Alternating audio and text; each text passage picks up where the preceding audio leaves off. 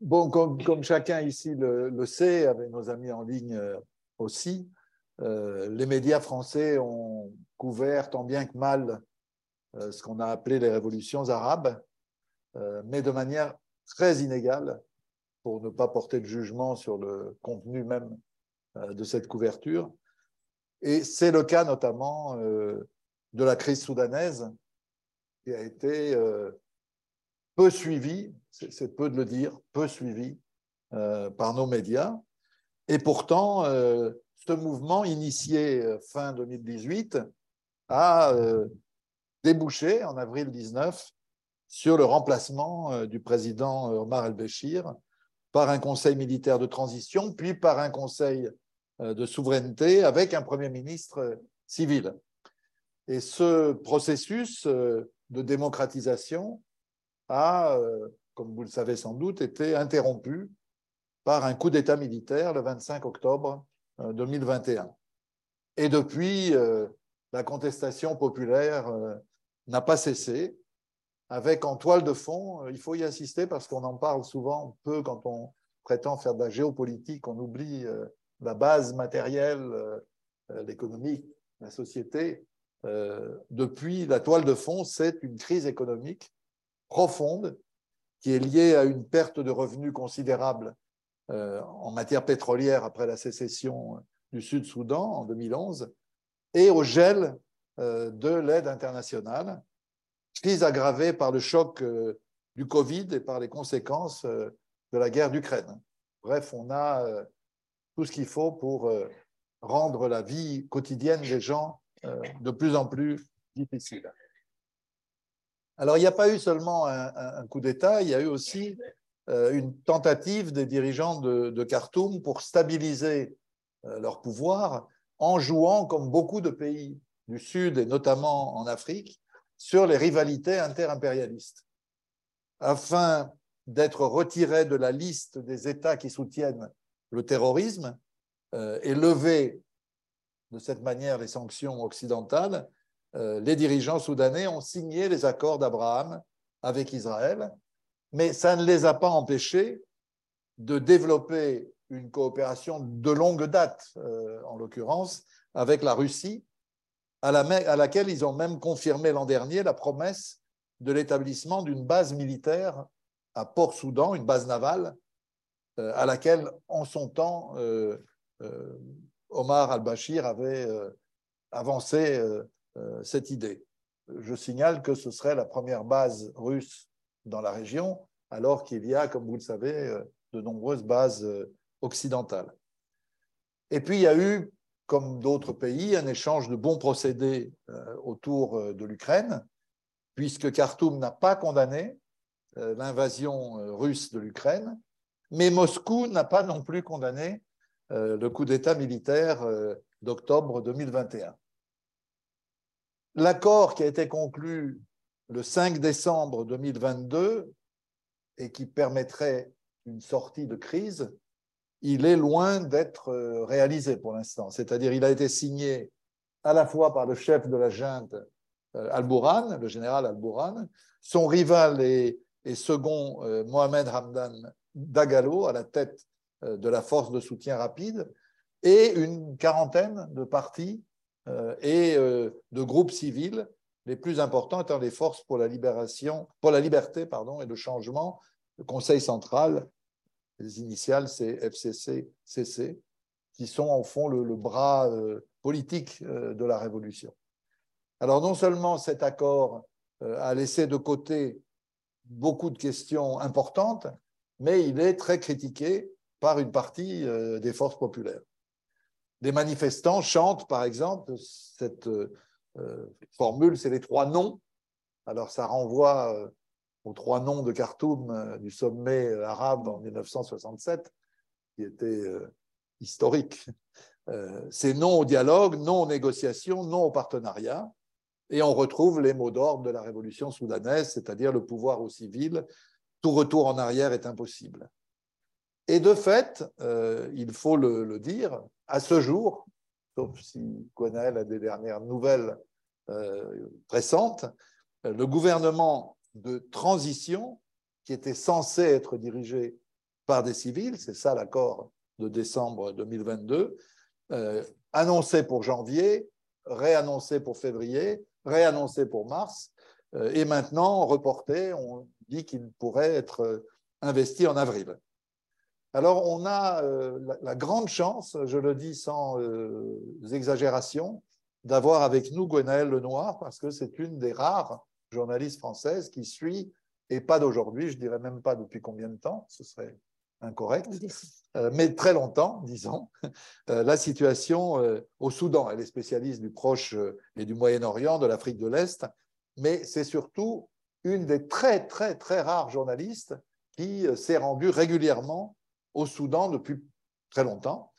Et elle a notamment publié, je vous y renvoie, une série de reportages et de papiers d'analyse dans Orient 21 depuis 4 ou 5 ans, si j'ai bien regardez.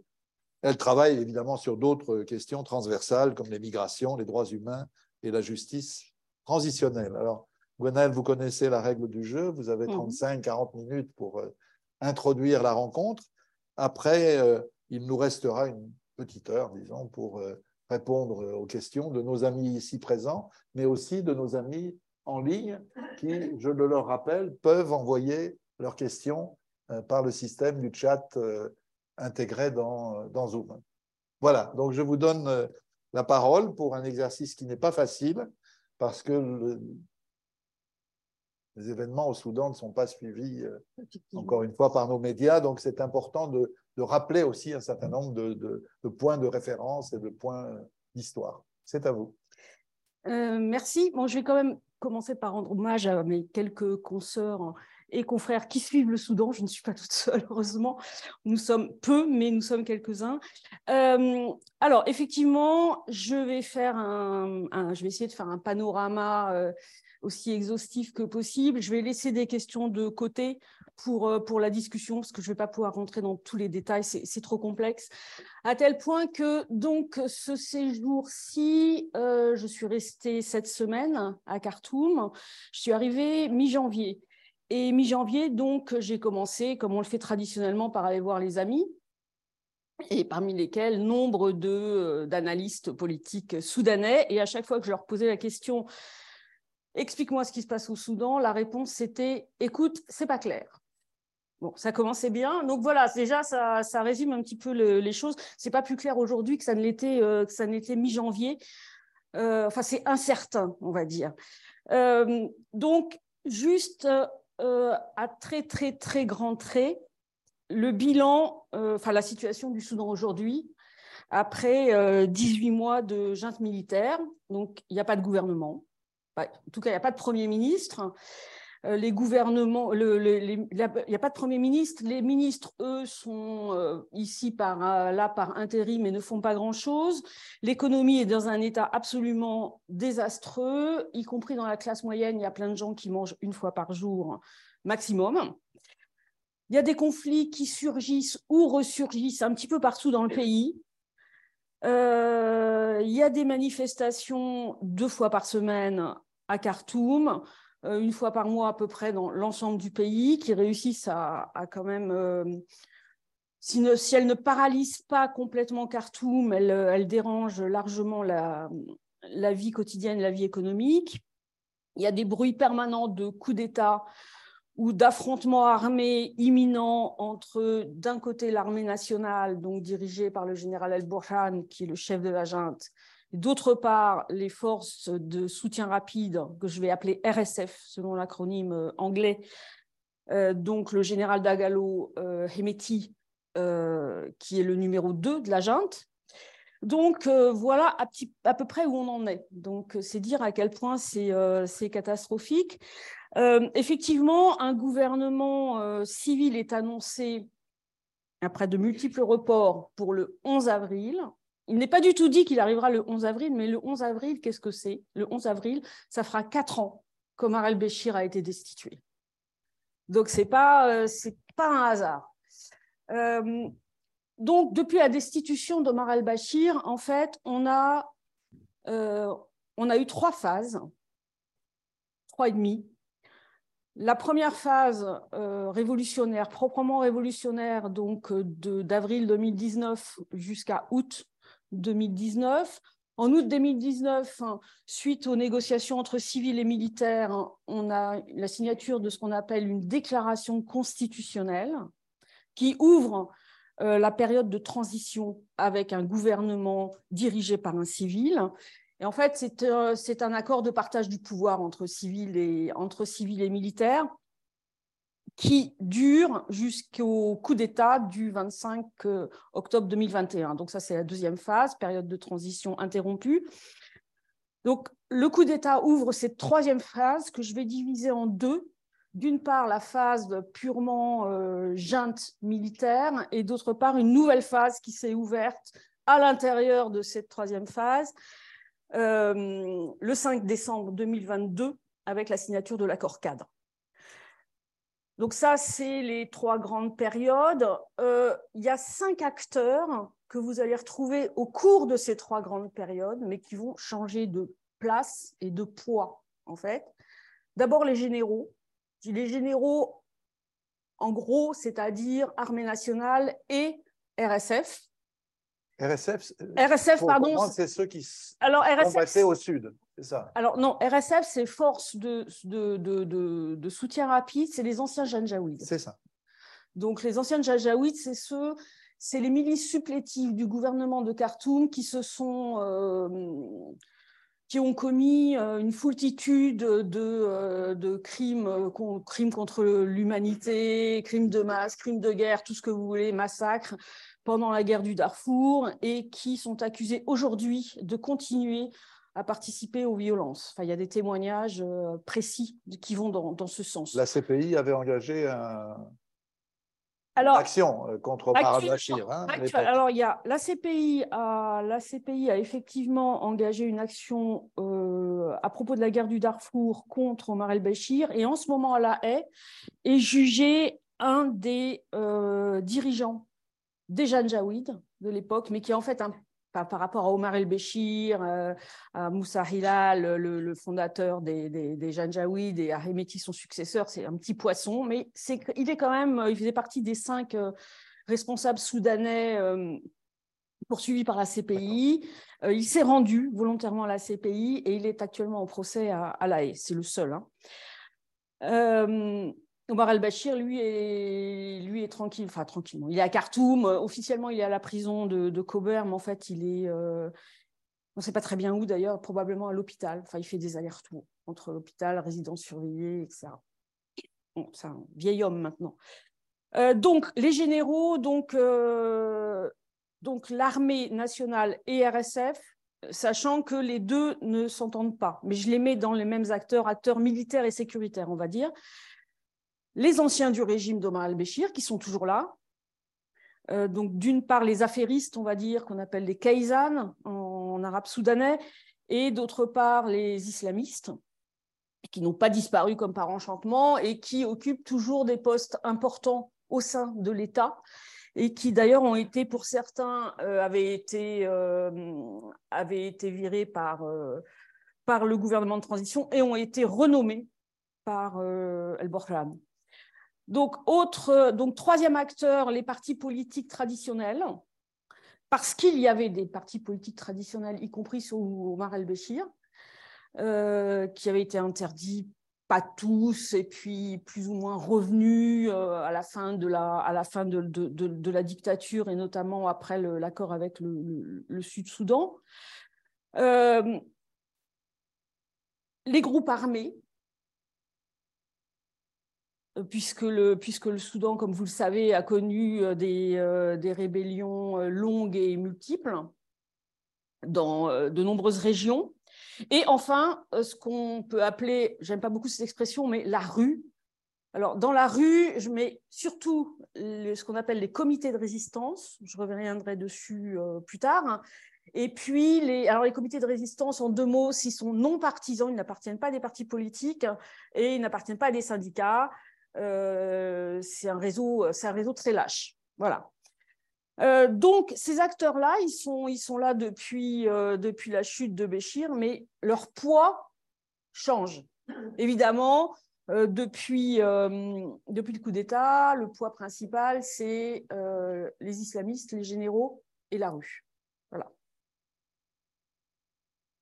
Donc, le, je vais revenir rapidement sur le gouvernement de transition. Donc, le gouvernement de transition, comme euh, l'a dit Dominique, euh, Premier ministre civil, nommé en septembre, hein, qui s'appelle Abdallah Hamdok. Abdallah Hamdok, ce n'est pas quelqu'un de très connu au Soudan, c'est quelqu'un qui a fait sa carrière à l'international. C'est un homme plutôt euh, affable et discret, libéral, il a, c'est pas révolutionnaire, il a pour, euh, lui euh, l'oreille des donateurs internationaux, des agences onusiennes, euh, des grands, des donateurs, enfin des institutions financières internationales, des occidentaux, ce qui n'est pas négligeable vu l'état du, Soudan laissé par, laissé par Omar el-Béchir. Et il a fait preuve de volonté dans sa, au, cours, de ces deux gouvernements pour faire, avancer le, processus de transition, notamment sur trois points l'économie. Alors, l'économie, encore une fois, c'est pas un libéral, c'est pas un révolutionnaire, pardon. Donc, il a suivi, euh, il a suivi les, agendas économiques euh, des grandes institutions euh, financières, hein, FMI et Banque mondiale. La justice, qui était une demande extrêmement importante de la population, et la paix ne faut pas oublier que le Soudan, c'est un pays en guerre, euh, pas seulement au Darfour, mais aussi au sud Kordofan. Je ne parle pas de la partie complètement sud du pays indépendante depuis 2011. Hein. Depuis, il y avait la guerre au, Darfour, donc 20 euh, ans aujourd'hui, 20 ans en 2023, euh, au sud Kordofan, des mouvements aussi dans l'Est. donc toute une sorte de mouvement périphérique opposé au centre. Ça, c'est vraiment important d'avoir ça en tête. Au Soudan, il y a une opposition extrêmement forte, encore aujourd'hui, au moins dans l'imaginaire des gens, entre le centre, donc Khartoum, la vallée du Nil, et les Arabes, et les périphéries, en fait. Donc, euh, Est, euh, Sud et, euh, Ouest. le slogan de la, le mot d'ordre de la révolution avant et après la destitution d'Al-Béchir, euh, c'était euh, euh, paix, non, c'était pardon, liberté, liberté, paix, justice.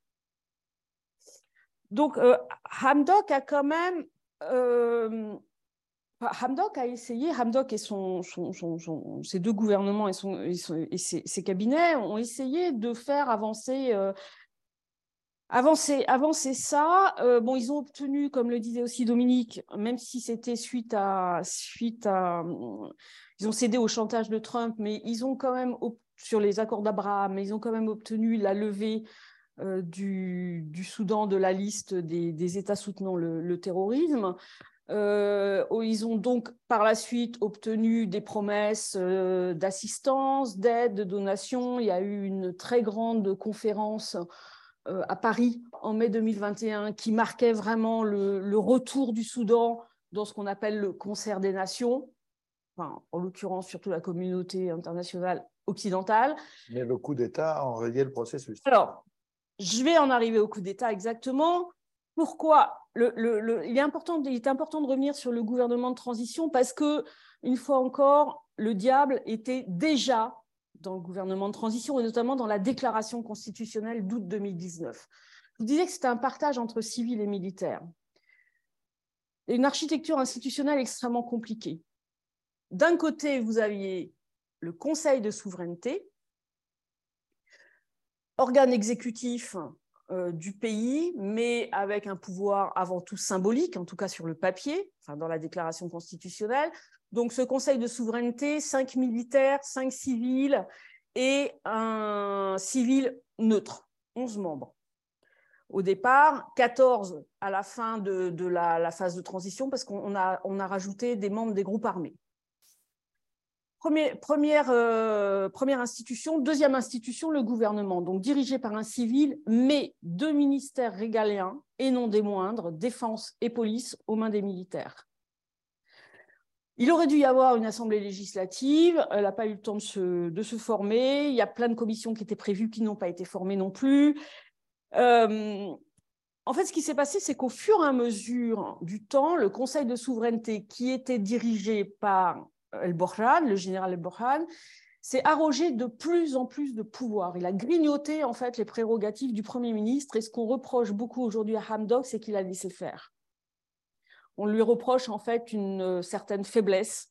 On dit euh, en fait il n'a pas, résisté aux militaires. Alors deux exemples euh, là-dedans qui sont importants pour la suite, c'est d'une part, par exemple pour les, affaires étrangères, c'est Burhan qui a rencontré Netanyahou et annoncé une normalisation des, des relations entre le Soudan et Israël. Et ça, ça ne relevait pas du tout de la prérogative du Conseil de souveraineté. Ça relevait de la prérogative du ministère des Affaires étrangères. Hamdok a laissé faire. Il a protesté, mais il a laissé faire. Deuxième chose, où là, il a même euh, plutôt encouragé, euh, encouragé ça, en ce qui concerne le processus de paix avec les groupes armés qui a eu lieu à Jouba et qui a débouché sur un accord, Hamdok a laissé Hemeti, donc le chef des RSF, s'emparer de ce processus. Ce qui a permis à Hemeti, en fait, de se constituer une clientèle euh, en la personne des groupes armés qui l'avaient participé à euh, combattre auparavant. C'est un peu la soudanaise. Euh, donc, ça a renforcé en fait la posture de Hemeti et sa, et sa puissance. Euh, en plus, si vous ajoutez à tout ça le fait que les partis politiques traditionnels soudanais sont retombés dans leur petite querelle intestine partisane, bah, vous arrivez au 25 euh, octobre 2021 où Burhan dit non, non, ce n'est pas un coup d'État, les militaires euh, prennent le pouvoir, dissolvent le, gouvernement avec le Premier ministre, etc., etc., pour remettre la révolution dans sa, voie, parce que, parce que les civils ne sont pas capables de gérer le pays. Voilà.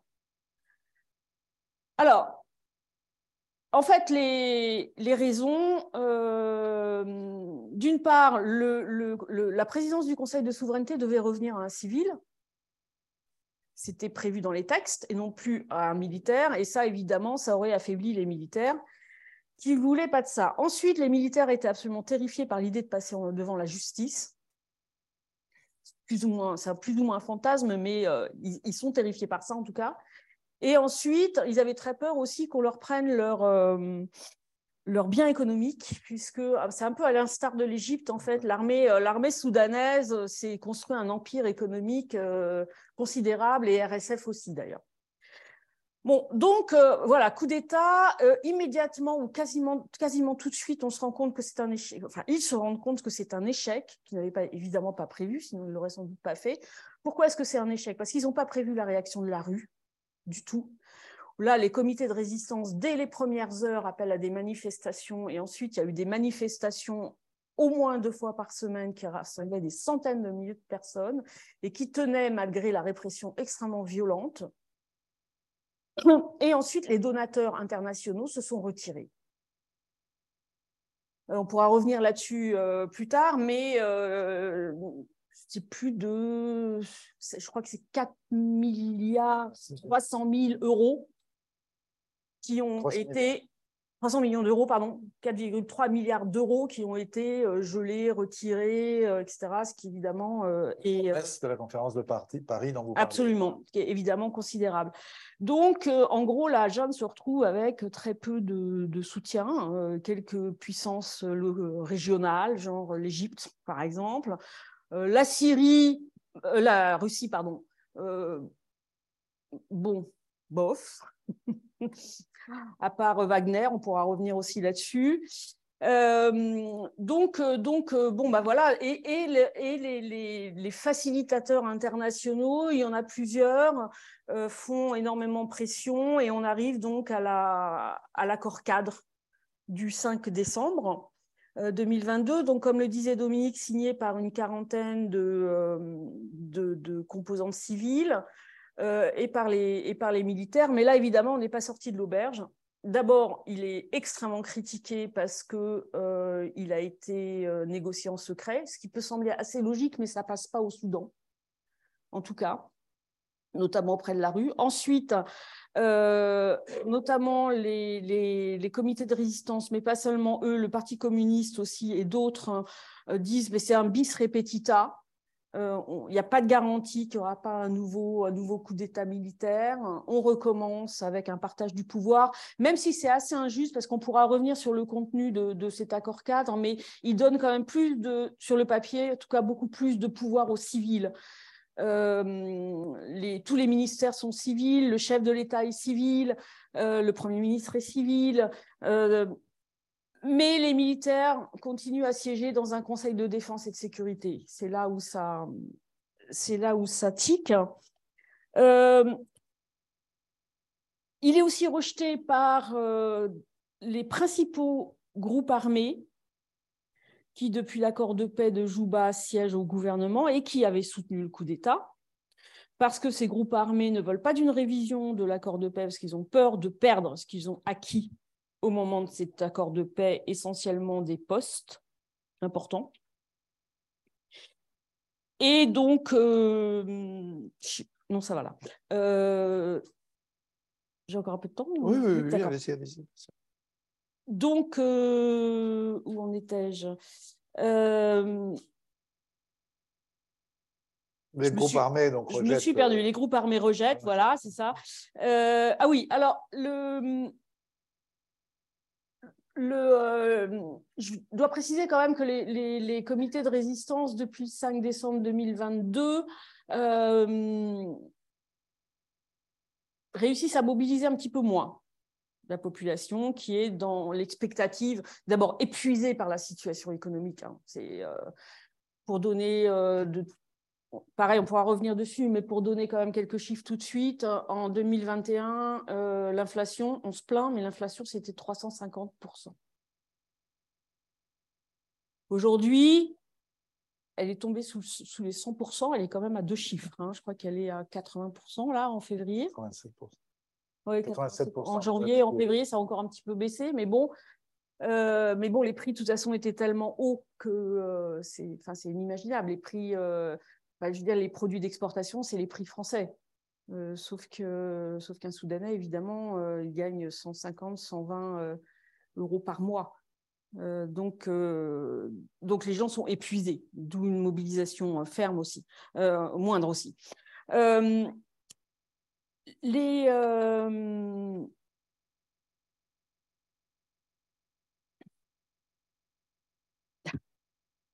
Dans l'accord cadre, ce qui est important de, souligner dans l'accord cadre, en fait, c'est vraiment l'accord cadre, c'est-à-dire qu'il euh, a laissé de côté les cinq questions les plus, les plus importantes et les plus sensibles, pas forcément pour de mauvaises raisons, parce que la coalition civile, donc les FFC, force de. La FFC, c'est pareil, c'est l'acronyme anglais. Euh, c'est Force pour le changement et la liberté ou Force pour la liberté et le changement. J'utilise toujours hein, les acronymes anglais, ce qu'on utilise au Soudan. Euh, les, FFC se sont étaient bien conscientes qu'elles auraient un problème, euh, notamment avec la base dont ils ont absolument besoin, qui, est le, qui sont les comités de résistance. Donc, ils ont décidé de laisser ces cinq points de côté pour pouvoir faire ensuite des ateliers. C'est lesquels les cinq points Alors, c'est euh, le, démantèlement du régime d'El-Bachir, la révision du, euh, de l'accord de Jouba, euh, la question de l'Est du Soudan, qui est une question très importante parce que c'est d'abord une question stratégique, c'est aussi une des régions les plus pauvres du Soudan. Euh, la justice, et notamment la justice transitionnelle, ces quatre points, ces quatre conférences ont eu lieu. Reste la plus importante et la plus difficile, c'est la réforme des secteurs de l'armée et de la sécurité. Ça, c'est vraiment euh, le gros morceau. En plus, celle-ci aura lieu à huis clos. L'idée, c'est comment intégrer euh, RSF et les anciens groupes armés à l'armée nationale. Et là, ça va, euh, ça va grincer euh, très, très sérieusement des dents et des rouages. Donc, les, SFC, les FFC avaient laissé ces cinq points de côté pour pouvoir faire des, conférences plus larges en faisant venir davantage de, de, groupes concernés. Donc, ce n'était pas forcément une mauvaise idée. Tout ça a pris beaucoup de retard, d'abord parce qu'on est au Soudan et que tout prend toujours beaucoup de temps. Et ensuite, parce que, euh, bah, notamment, euh, Bohan, euh, qui, quoi qu'il en dise, est assez peu favorable à la signature d'un accord final, gagne, passe son temps à gagner du temps, en fait, alors, euh, les dernières, euh, ces dernières, euh, j'allais dire lubies, mais bon, ces dernières objections, on va dire, hein, pour être plus poli, c'était ah oui, mais on peut pas, je ne peux pas signer un accord final avec une coalition aussi restreinte. Il faut ouvrir la coalition donc aux groupes armés et à tous ceux qui n'avaient pas signé, à tous ceux qui n'ont pas fait la révolution, notamment les islamistes. Donc là, évidemment, la coalition civile dit non mais attendez, les groupes armés, petit 1, ils ont soutenu le coup d'État donc, on veut bien discuter avec eux parce qu'effectivement, c'est une, euh, ils forment une composante indispensable. Mais euh, le NCP, enfin l'ancien parti euh, islamiste d'Omar al-Bashir, non, ce qui s'entend également. Alors, Emeti, lui, tire son épingle du jeu en disant Moi, je soutiens à fond cet accord cadre, je vais protéger les révolutionnaires, euh, etc. Du coup, Emeti, évidemment, gagne une clientèle plus importante. Moi, j'ai des amis défenseurs des droits de l'homme soudanais que j'ai entendu dire que Emeti, finalement, il n'est pas si mal quand même. Hein. Mmh. C'est, il est, il est, sa stratégie fonctionne dans une certaine mesure. Euh, euh, il, gagne aussi une, euh, une réputation moins mauvaise, on va dire. C'est du, sans mauvais jeu de mots, c'est du blanchiment de réputation, mais y compris auprès des Occidentaux. Puisque les Occidentaux veulent absolument arriver à cet accord final et au gouvernement civil. du coup, bon, euh, pour l'instant, même s'il a introduit Wagner en Afrique, hein, même est, euh, même si son groupe est coupable de euh, violation des droits de l'homme gravissime, euh, on va peut-être, on va peut-être pour l'instant l'utiliser. Ou en plus, il est très, il est très mal vu des islamistes parce que c'est lui en fait qui a destitué, Omar al-Bashir. on peut dire que c'est un Sisi en, en costume civil, quoi. Il n'est pas en costume civil, enfin, sauf de, temps, de plus en plus maintenant, mais pas toujours. Moi, je l'ai vu en costume civil. Oui, oui, parce qu'il est effectivement, euh, notamment quand il donne des, bah, quand il va, quand il va euh, chercher sa future base électorale, euh, il peut se présenter en costume civil. Quand il donne des interviews, notamment aux médias occidentaux, il est en costume civil, mais sinon, il est aussi en costume militaire, en costume militaire sable avec ses, avec, avec ses étoiles. Donc, alors, évidemment, du coup, entre Burhan et Hemeti, euh, c'est la paix armée, d'où les bruits permanents dont je parlais au début euh, d'affrontements entre RSF euh, et, l'armée soudanaise imminente. Et, hum, et, les civils se retrouvent à faire la médiation entre Burhan et Hemeti, ce qui est quand même un petit peu inédit. Donc tout ça explique aussi le, fait que, euh, le fait que les, choses ont pris beaucoup de retard. Euh, si en plus vous rajoutez à tout ça les interventions étrangères, euh, on arrive à une situation, comme disent mes amis analystes soudanais, incertaine. Voilà. Donc, vous pouvez me demander des précisions. Oui, oui, oui. On ne va pas hésiter. Merci en tout cas beaucoup parce que c'était tour d'horizon. J'espère euh, avoir été à peu près clair. C'est pas évident, bien sûr. Euh, sauf s'il y a des questions urgentissimes, moi je voudrais quand même vous, vous pousser un peu dans vos retranchements. Euh, vous nous avez parlé des contradictions au sein des forces armées entre les deux mhm. groupes, l'armée et puis les anciens Janjaweed. Est-ce qu'il y a, comment, comment qualifier les contradictions au sein des forces populaires, au sein des forces politiques? Parce que euh, moi qui ne suis pas tout à fait jeune, euh, je me souviens qu'il y a une cinquantaine d'années, il y avait un très fort parti communiste qui avait été mhm. écrasé par euh, Niméry. Enfin, c'était un, des rares partis communistes de masse, de plusieurs centaines de milliers d'adhérents dans un pays musulman, je crois.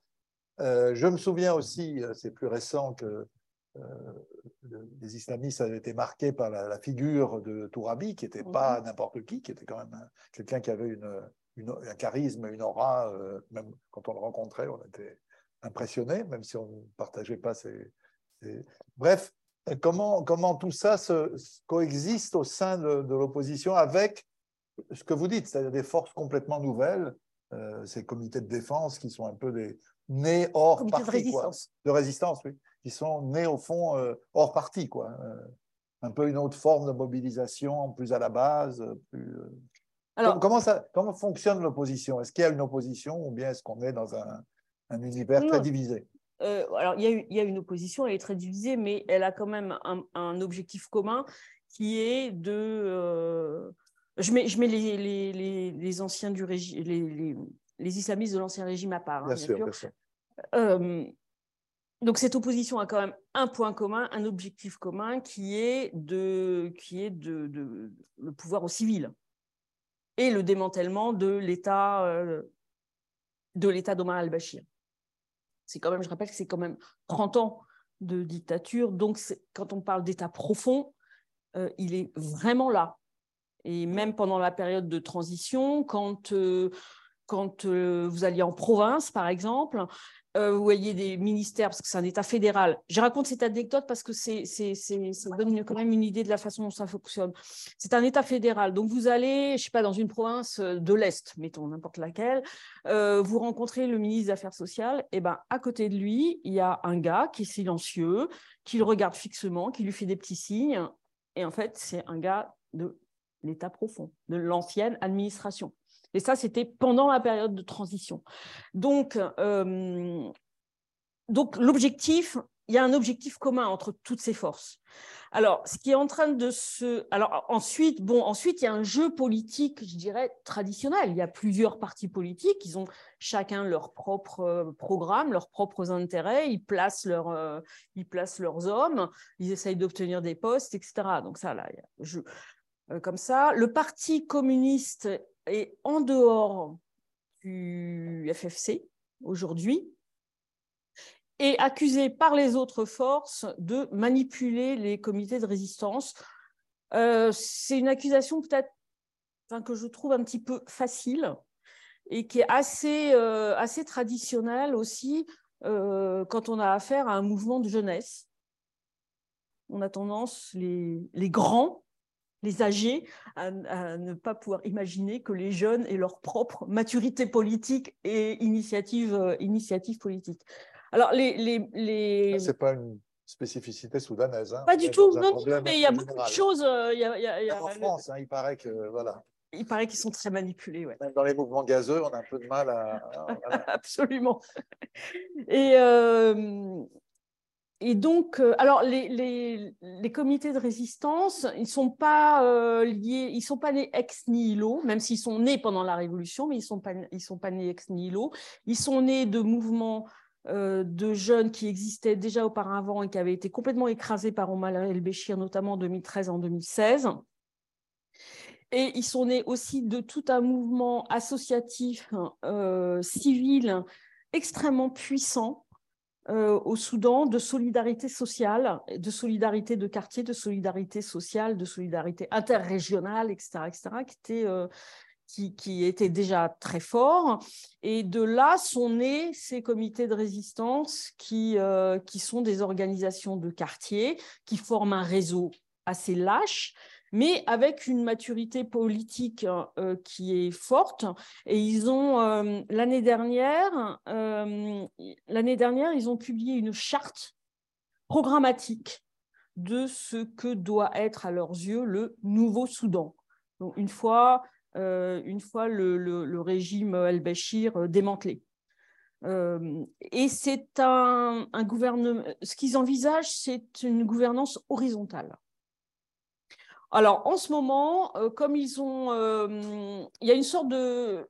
Apparemment, ils sont arrivés avec euh, les FFC à, une sorte d'accord concernant l'accord cadre, qui est. Bon, les FFC font leur boulot de politique de leur côté et les comités de résistance font leur boulot de force vive de la mobilisation populaire du leur. Ce qui se passe aussi au, sein des comités de résistance, en tout cas de certains, parce qu'ils ne sont pas tous aussi dynamiques hein, les uns que, les autres, ceux, que moi j'ai rencontrés là à Khartoum quand j'y étais, c'était une volonté euh, très affirmée de prendre le pouvoir au niveau local. Il n'y a pas d'élection locale au Soudan. C'est-à-dire que les, les, euh, conseillers municipaux, les, maires, etc., etc., sont désignés par le pouvoir. Donc là, ce qu'ils veulent faire, c'est euh, le, c'est changer plutôt changer le mode de gouvernance en commençant par le local. Ça passe par des choses euh, qui peuvent paraître bénignes mais qui ne sont pas du tout. Par exemple, au Soudan, dans chaque quartier, il y a des terrains de foot. Alors, c'est des terrains de foot, c'est du sable, hein. c'est pas les terrains de foot avec de la pelouse, machin, c'est des terrains de foot avec du sable, des buts sans filet, etc. Mais c'est très important, c'est une population très jeune hein, quand même. Euh, le Soudan. Donc là, les gamins jouent là. Euh, et il y a eu beaucoup de spéculation parce que, euh, notamment à Khartoum, euh, le foncier est cher.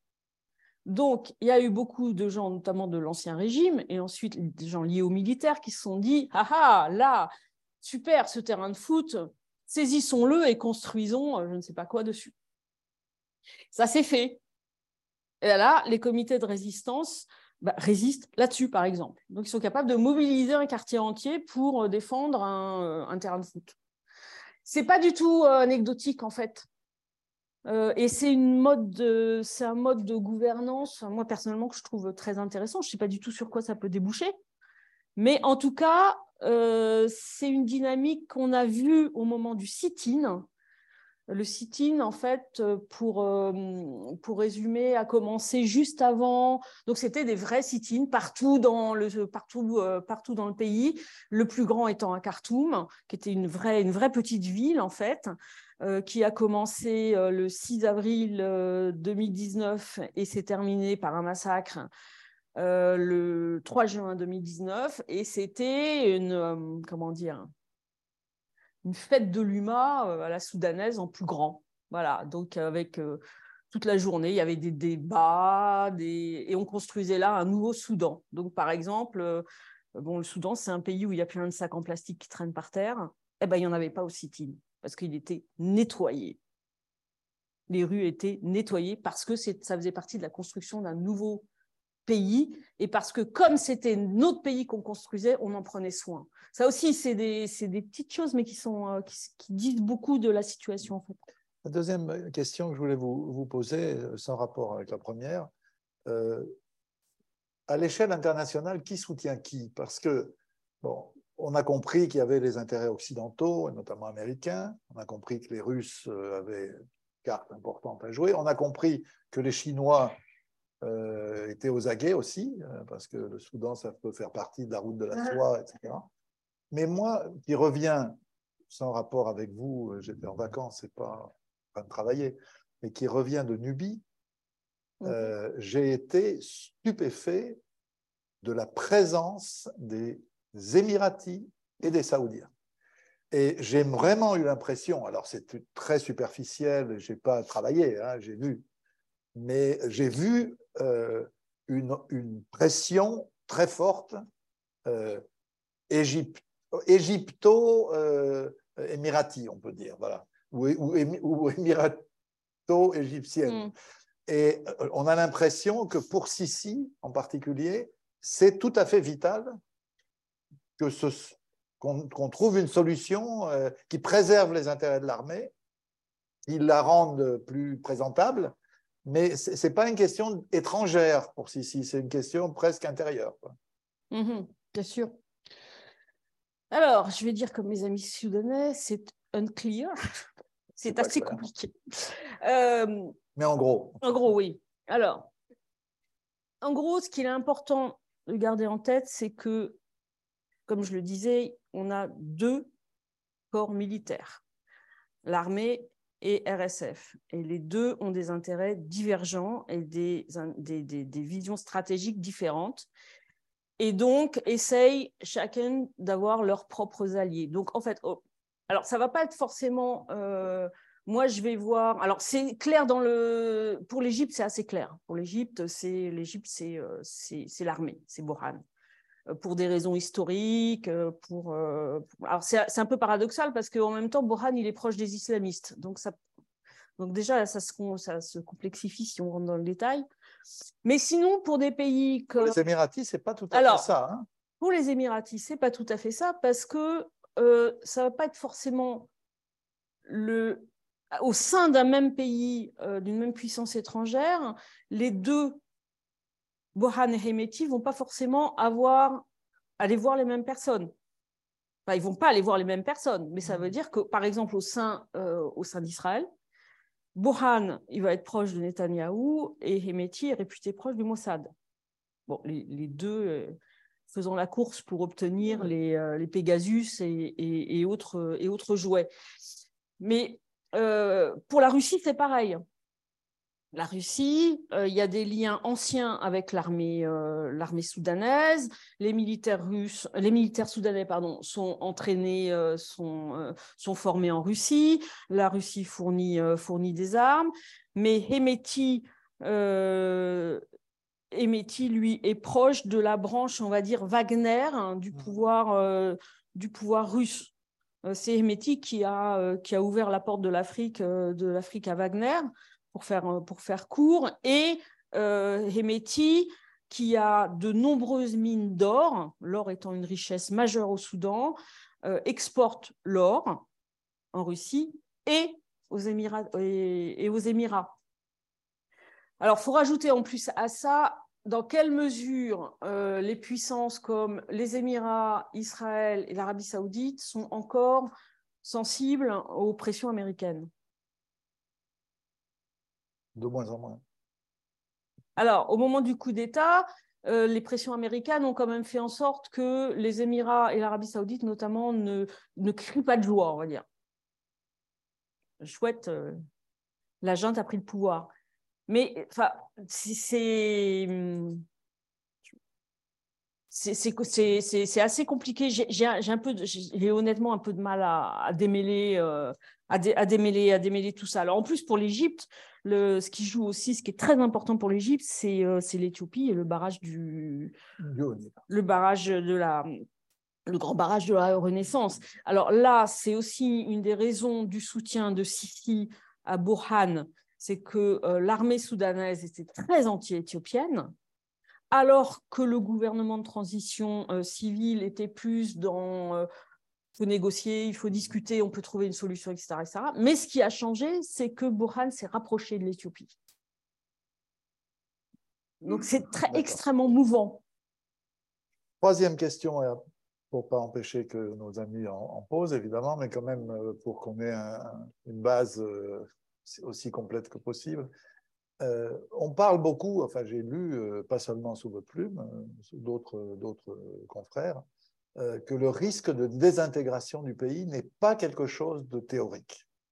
Que, le, Soudan est quand même un pays dont l'unité reste fragile au cas où il n'y a pas de solution.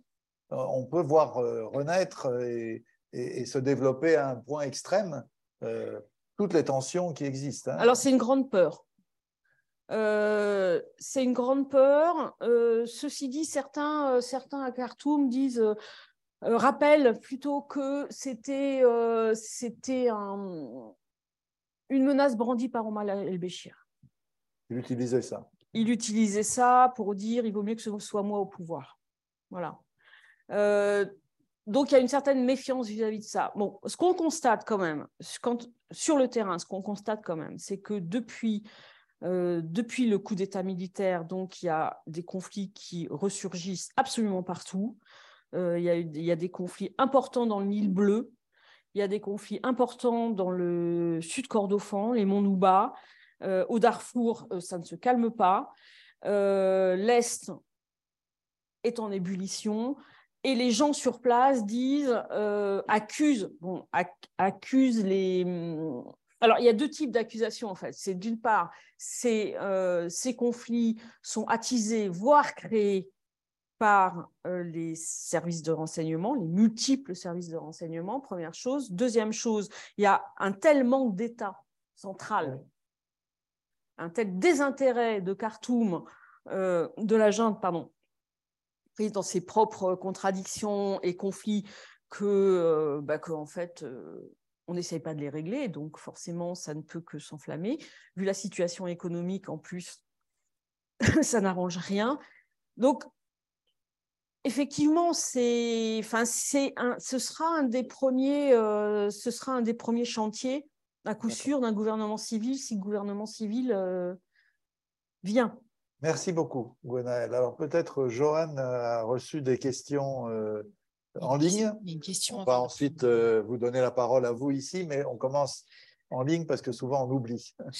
Alors, une question en ligne. Euh, si la transition réussit, ce serait la première révolution des printemps arabes qui réussirait à mettre fin à un régime militaire. Quelles en seraient les conséquences régionales et internationales? Je n'ai pas de boule de cristal. Déjà, je pense qu'il faut attendre de voir si ça réussit. Et ensuite, euh, combien de temps ce, bah, je pense que ça, peut être visible qu'à vraiment euh, bah, au moins à moyen terme, à plusieurs années euh, d'ici là, parce que gouvernement civil, ensuite, il faut que la transition arrive à son terme, donc il faut qu'il y ait une assemblée euh, législative euh, élue, une constitution, il faut vraiment que ça, se mette en place, donc ça, ça me semble extrêmement difficile de répondre à cette question. À vous. Ici. Bonjour. Quel est le positionnement du courant politique très recentré, héritier du mahdisme? Alors, d'abord, il y en a plusieurs. Euh, euh, alors, c'est oui. juste euh, rappelons qu'est-ce que c'est que le mahdisme. Donc, alors, ce parti s'appelle Umma. Euh, héritier effectivement de la révolution mahdiste hein, qui a lieu au XIXe siècle, qui une révolution à la fois euh, nationaliste et islamiste dirigée par le Mahdi. Mahdi en arabe, ça veut dire Messie, donc c'était quelqu'un qui euh, s'imaginait être le Messie, qui n'était pas du tout un illuminé. Il hein. ne faut pas voir ça avec nos lunettes rationnelles occidentale. Euh, c'est quelqu'un qui avait un sens, donc qui était un nationaliste, qui avait un sens stratégique extrêmement important, qui a comme réussi à, à... embêter beaucoup les Anglais. Oh, il leur a mis la pâtée, soyons clairs. il a commencé par leur mettre la pâtée. Bon, ensuite, ça s'est renversé. Hein. Euh, ensuite, le, mouvement marniste a été écrasé. Forcément, les Anglais sont revenus avec euh, des bateaux blindés et des mitrailleuses. Là, c'est un petit peu difficile. Donc, est né de ce, euh, de ce mouvement euh, extrêmement important dans l'histoire soudanaise et dans la mémoire collective soudanaise, un parti qui s'appelle Oumma, euh, qui est basé sur une confrérie religieuse, comme l'autre grand parti, le parti unioniste soudanais. Et ce parti Oumma a donné la, comment dire, euh, la famille du Mahdi, qui est à la tête de ce parti Houmma, a donné nombre de euh, premiers ministres, le dernier étant décédé euh, il y a deux ans, je crois, Sadiq el-Mahdi, qui a été un homme politique extrêmement important au Soudan et qui a été qui a été Premier ministre, notamment pendant la période démocratique précédente de 1985 à 1989. Donc, le parti Oumma a été, euh, d'abord il est accusé par euh, notamment la jeunesse de faire partie de ce vieux club politique dont ils ne veulent plus, dont les jeunes ne veulent plus. Euh, ensuite, il a été accusé quand même de collusion, notamment avec El-Bashir sur la faim, etc., etc. Et surtout, il a éclaté complètement. Donc aujourd'hui, je ne sais plus combien il y en a des Oumma parce que je confonds un peu avec les unionistes qui ont aussi éclaté. Donc, il y en a un où il y a cinq, et puis l'autre neuf, je crois. Enfin bon, c'est complètement éclaté. Donc, une partie du, parti Oumma euh, avait décidé de, de s'allier plus ou moins. Enfin, la junte ne le dérangeait pas beaucoup. Une autre partie de Oumma fait partie des FFC, qui a négocié euh, l'accord cadre et qui s'oppose euh, qui s'oppose à la junte. Euh, toujours est-il qu'en tout cas, il se considère légitime pour gouverner le pays. Ça, c'est certain. Mais ce qui semble aussi certain, c'est que euh, notamment les comités de résistance n'accepteront pas. Mais c'est aussi valable pour l'autre parti euh, unioniste et dans une certaine mesure pour le, troisième, le parti du Congrès. D'autres questions à vous? Oui, monsieur? Attendez d'avoir le micro. Voilà. Oui, bonjour. Je voulais savoir euh, comment les, les différences ethniques irriguent les parties prenantes dont vous parliez tout à l'heure. Alors, question pertinente mais difficile. Donc, comme je vous disais, le Soudan, euh, depuis 1956, donc l'indépendance, le Soudan est principalement dirigé par ce qu'on appelle le centre, donc les habitants de Khartoum et de la vallée du Nil, qu'on appelle aussi les Arabes. Donc, il y a énormément de euh, ressentiment euh, des, régions périphériques contre ce centre et contre les Arabes.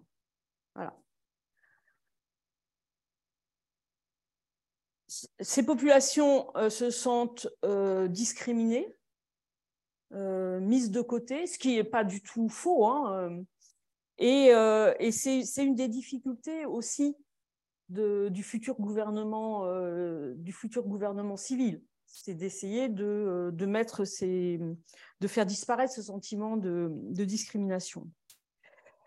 Les, au Darfour, euh, au Darfour, la, guerre, la guerre civile, la guerre, de, la guerre du Darfour, pardon, c'est constitué par l'armée soudanaise d'une part, ce qu'on appelait les, euh, qui sont constitués principalement de tribus qu'on appelle aussi arabes, qui sont en fait des tribus, et là je parle d'ethnie, de tribus, pas d'ethnie, hein, euh, des, des, tribus nomades euh, qui sont à cheval sur le Tchad et le Soudan, qui sont en fait, qui appartiennent à des populations sahéliennes en fait.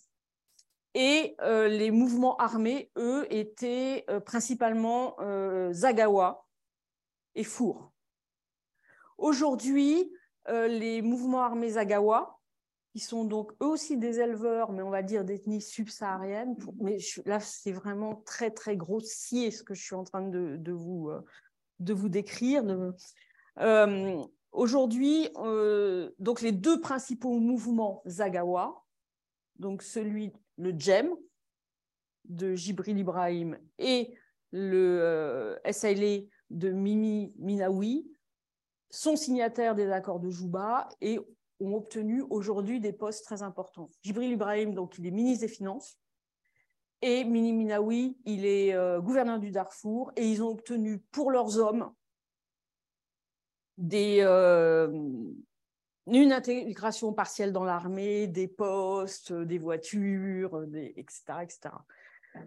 Au sud, euh, dans le, le Kordofan,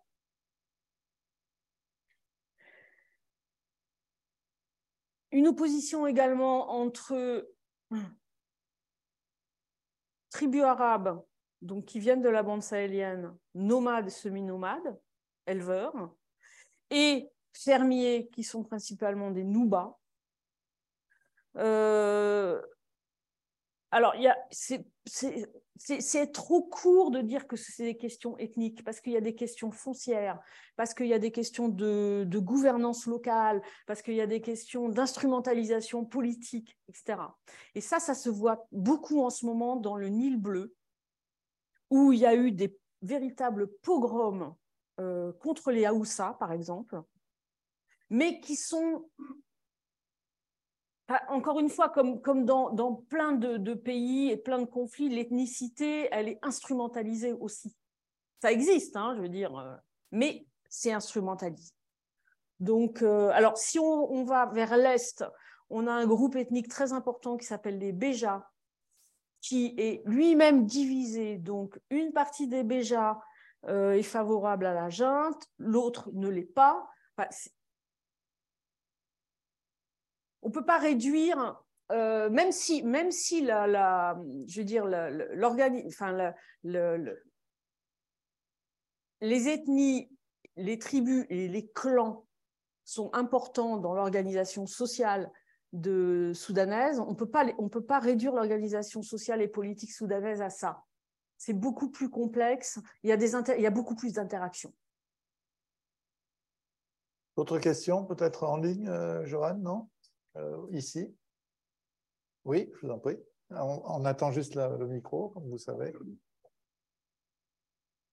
J'aimerais savoir plus sur la présence des milices Wagner. Dans quelle proportion? Des, milices, Wagner. Alors, les. Les Valkyries de la barbarie, comme on dit. Alors, le groupe Wagner, euh, le groupe Wagner a des intérêts économiques, euh, puisque le groupe Wagner euh, contrôle, contrôle des sociétés minières qui travaillent dans l'exploitation aurifère. Il y a beaucoup d'or au Soudan. le groupe Wagner est présent à la frontière avec la Centrafrique. Je rappelle que le groupe Wagner est présent en Centrafrique. Très implanté. Très implanté en Centrafrique, mais arrivé du Soudan en Centrafrique. Hein. C'est un, un, avion venant de Khartoum qui a amené les, les Wagner à Bangui. Euh, évidemment, c'est difficile de savoir euh, combien d'hommes il y a, puisque c'est pas officiellement Wagner n'est pas là officiellement, Wagner n'est pas là, donc euh, c'est difficile de, savoir. On a des témoignages, bien sûr, qui montrent que, Wagner est présent, mais euh, je ne peux pas vous donner d'ordre de, grandeur. Euh, on dit, on dit, alors moi, je n'ai pas été témoin de ça, donc je, on dit que Wagner a participé à la répression, notamment après le, après le coup d'État. Honnêtement, je ne sais pas.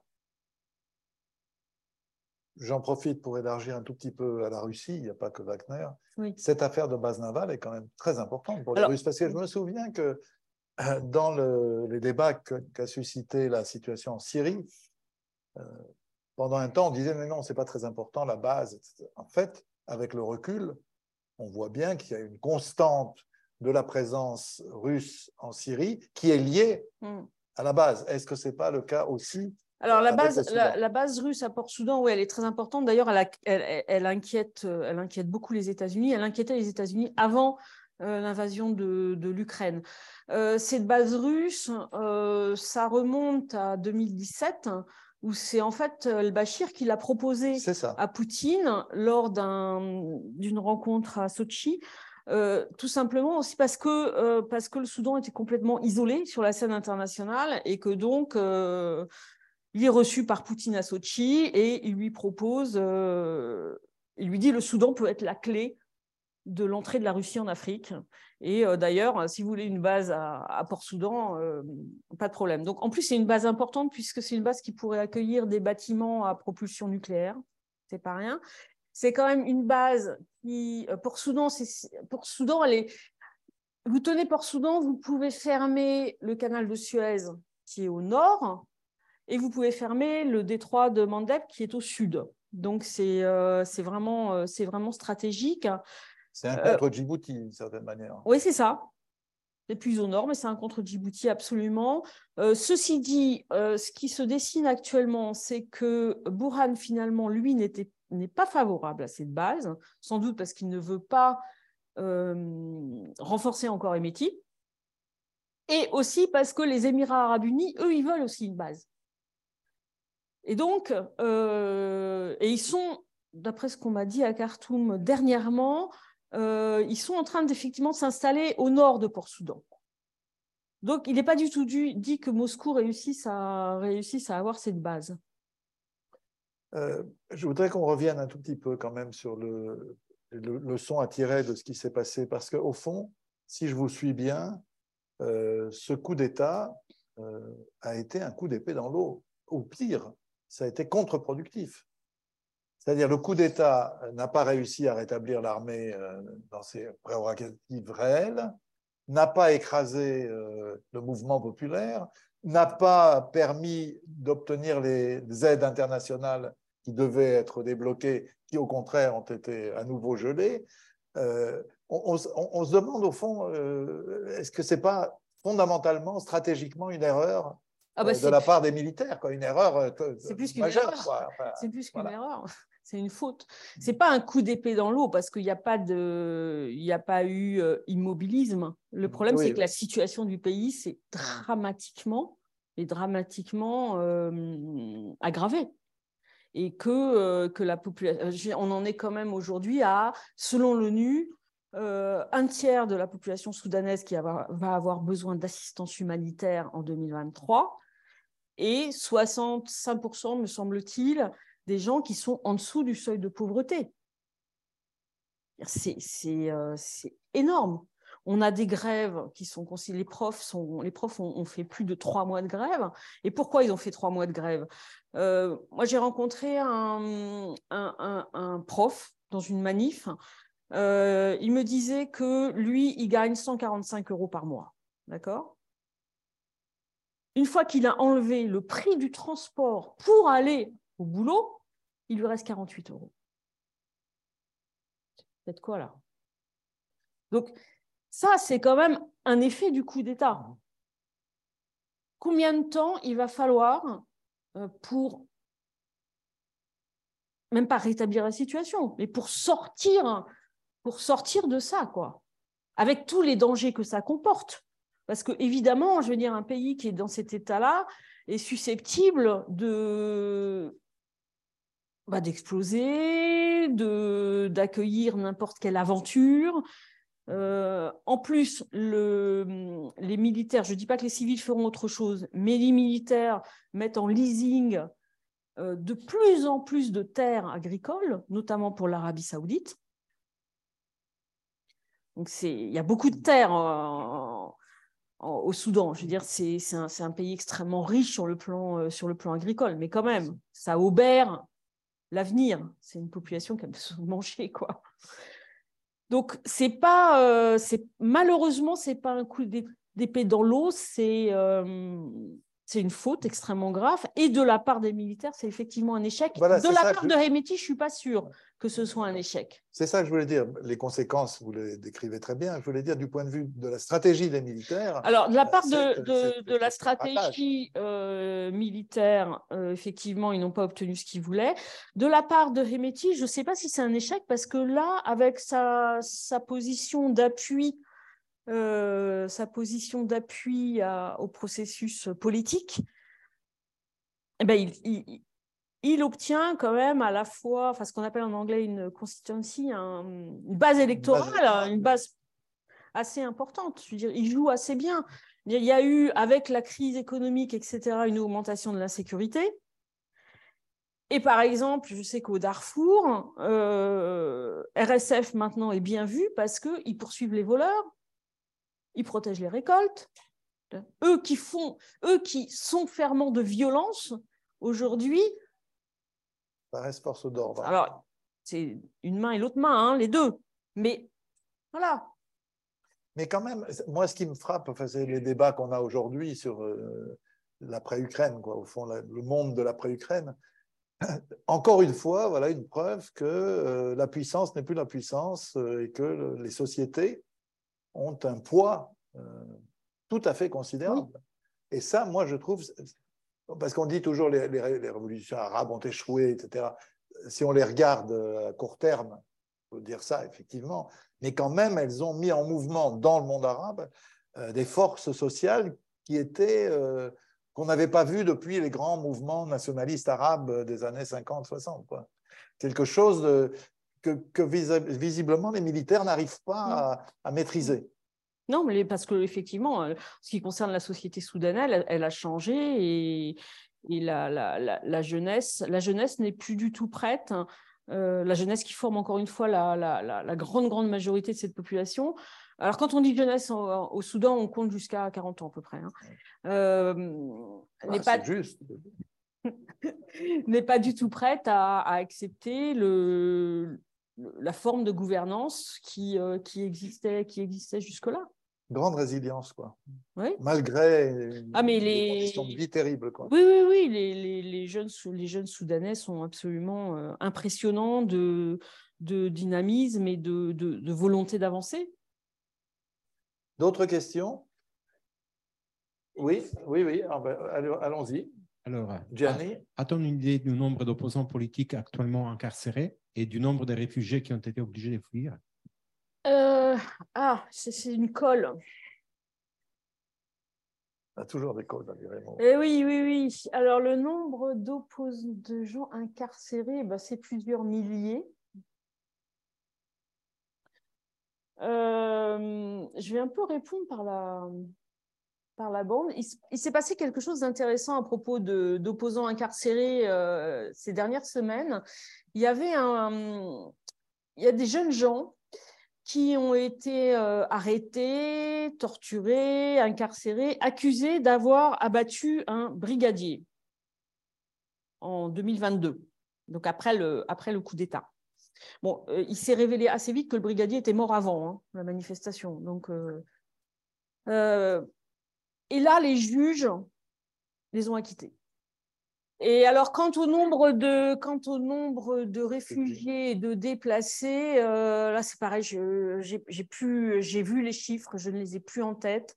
Mais euh, effectivement, les, euh, les conflits qui ont ressurgi, qui se sont aggravés depuis le coup d'État militaire, ont conduit à de nouveaux déplacements et, euh, et à des camps de, à des camps de déplacés euh, improvisés dans les écoles, dans les, euh, un petit peu partout, à la fois au Darfour, notamment dans l'ouest du Darfour, et puis dans le Nil bleu.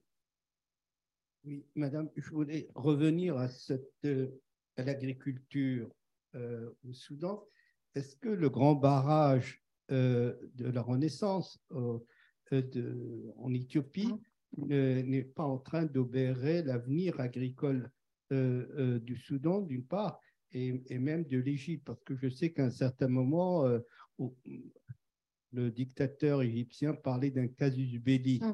Mais au Soudan, comment euh, cette affaire a été gérée de, euh, de la rétention quand même d'une bonne partie de d'eau. euh, Mais on m'a dit, moi, en Égypte, dont je reviens, qu'il y avait un en principe un accord cadre de l'ensemble des pays euh, frontaliers, enfin, concernés par le barrage, qui en, en voie d'être qui est en voie d'être euh, signé. enfin, en voie d'être signé. Voilà. négocier. Après, la, la- le- enfin, je veux dire, c'est possible. Ça dépend du niveau de, ça dépend du niveau de remplissage de- du barrage et ça dépend effectivement s'il y a accord ou pas de partage des eaux. En fait, D'accord. c'est toujours la même chose. Juste pour Mais c'est possible. Mais effectivement, sur le si si euh, s'il n'y a pas d'accord et si euh, l'Éthiopie remplit entièrement ce barrage et ne fait pas de, je veux dire, de, de- ne relâche Partage pas de l'eau en, en fonction de l'agriculture de ses voisins, oui, c'est un casus belli, bien sûr. Oui. La deuxième partie de ma question, est-ce qu'il n'y a pas un comité de sages comme sur le fleuve Sénégal, où il y a quand même un organisme qui gère euh, euh, ce fleuve euh, et qui est quasiment indépendant, mais qui joue sur le consensus et qui réussit très très bien. Alors, à ma connaissance, non. À ma connaissance, je ne suis, pas- je suis pas du tout une spécialiste de la gestion de- du Nil, hein, donc euh, j'ai peur de vous raconter des bêtises. Euh, à ma connaissance, euh, l'IGAD euh, s'occupe des négociations. L'IGAD, c'est c'est une, une, institution intergouvernementale d'Afrique de l'Est, donc qui s'occupe des deux Nils, puisque le, le- le grand barrage de la Renaissance est sur le Nil bleu. Les deux Nils, Nil bleu, Nil blanc, se rejoignent d'ailleurs à Khartoum. Euh, donc, l'IGAD euh, fait partie des, des institutions de négociation, euh, l'Union africaine également, mais je ne pense pas qu'il y ait un, un organisme de gestion du Nil particulier. Mais je peux vous dire des bêtises là. Là, j'avoue que je ne suis pas sûre de moi là-dessus. Je voudrais qu'on termine parce qu'il ne reste que, cinq minutes et je voulais qu'on prenne- plus de temps pour cette question que je vais vous poser. Euh, j'aimerais bien que vous me parliez de ce que c'est d'être journaliste, femme, reporter au Soudan. Parce que c'est quand même frappant aujourd'hui que sur beaucoup de terrains conflictuels, disons, euh, le Soudan n'est pas un terrain de guerre à proprement parler, euh, on a beaucoup de journalistes femmes. Et qu'apparemment, euh, le fait d'être dans un pays euh, à dominante musulmane n'est pas un obstacle au métier. Pas du tout. J'aimerais bien vous nous disiez quelques mots. Je, je, dirais même qu'en fait, c'est une chance d'être une femme sur ce type de terrain.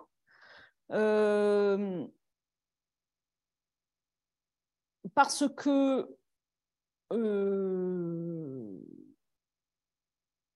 c'est une chance d'être une femme étrangère. Oui, oui, bien sûr. Sur ce type de terrain. Euh, parce que, alors, ceux qui sont euh, très euh, restrictifs envers les droits des femmes, bah, ils ne nous voient pas vraiment comme des comme des gens, quoi. Donc, donc, en fait, on nous parle beaucoup. On n'est pas en danger. Voilà, on n'est pas en danger. On ne peut pas vraiment être professionnel, donc on va nous raconter beaucoup plus de choses qu'un homme. Euh, il y a beaucoup de, il y a plus de respect, je pense, envers les, envers les femmes. Il y a moins de risques physiques. Euh, encore une fois, quand on a un passeport étranger, hein, soyons très clairs là-dessus. donc moi je pense que c'est plutôt c'est plutôt une chance parce qu'en plus on a accès bah, on a accès aux deux parties de la population. Ce qui... Donc ça c'est et puis et puis avec les avec euh, enfin dans une société comme le comme le, le, le, le, Soudan qui est une société très patriarcale, euh, je veux dire on oui les, les, les, hommes peuvent avoir un côté un peu paternaliste, un peu etc. qui qui nous parleront plus et on il y a aucun enfin moi j'ai jamais eu aucun j'ai jamais ressenti aucun problème surtout au Soudan euh, la population soudanaise ne mérite vraiment pas ces régimes parce que c'est une population qui est extrêmement respectueuse et euh, euh, oui très respectueuse avec laquelle c'est c'est des gens avec lesquels c'est très facile de travailler en fait. Ce qui me frappe personnellement, d'abord, je voudrais rendre hommage à Orient 21 parce que Orient 21 vous a donné l'occasion de une dizaine ou d'une mm. douzaine d'articles sur le Soudan, quatre ans.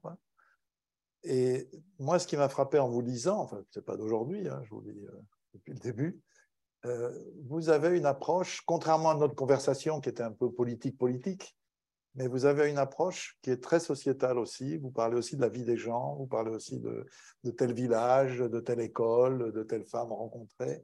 Et je, je crois qu'il y a, je ne dirais pas qu'il y a un journalisme féminin, ce serait bête de dire ça, mais quand même, il y a une approche féminine aussi euh, des situations qui permettent d'avoir une vision plus humaine, euh, au sens large, disons, mm-hmm. euh, des, réalités d'un pays comme le Soudan. Je ne sais pas si je ne veux pas idéaliser vos, articles, mais j'en suis un grand fan. Merci. mais je crois que c'est, je crois que c'est, je, crois que c'est un point commun à tous les journalistes qui font vraiment du terrain, en fait, et qui vont vraiment au contact des gens. En prenant le temps ça, c'est le grand luxe de la presse euh, écrite, ah d'une certaine presse écrite. Certaine. En général, c'est Coco prend trois jours et ramène-moi un papier. Hein? Là, vous, avez, vous, restez souvent longtemps quand vous y allez. Plusieurs semaines, oui, toujours plusieurs semaines. Mais il faut prendre, de toute façon, le Soudan est un pays où faut, il faut prendre du temps parce que euh, là, j'ai pas pu, là, j'ai pas pu sortir de Khartoum parce que j'ai pas eu les permis de voyage quand on est étranger, on ne peut pas sortir de Khartoum sans avoir des permis de voyage. Et là, ils m'ont été refusés. Euh, mais sinon, le moindre déplacement euh, demande effectivement euh, du temps parce qu'il y, y, a toujours des choses imprévues.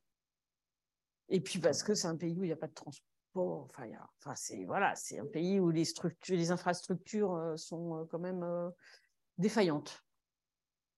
Merci infiniment. Merci beaucoup. C'était passionnant. Merci beaucoup.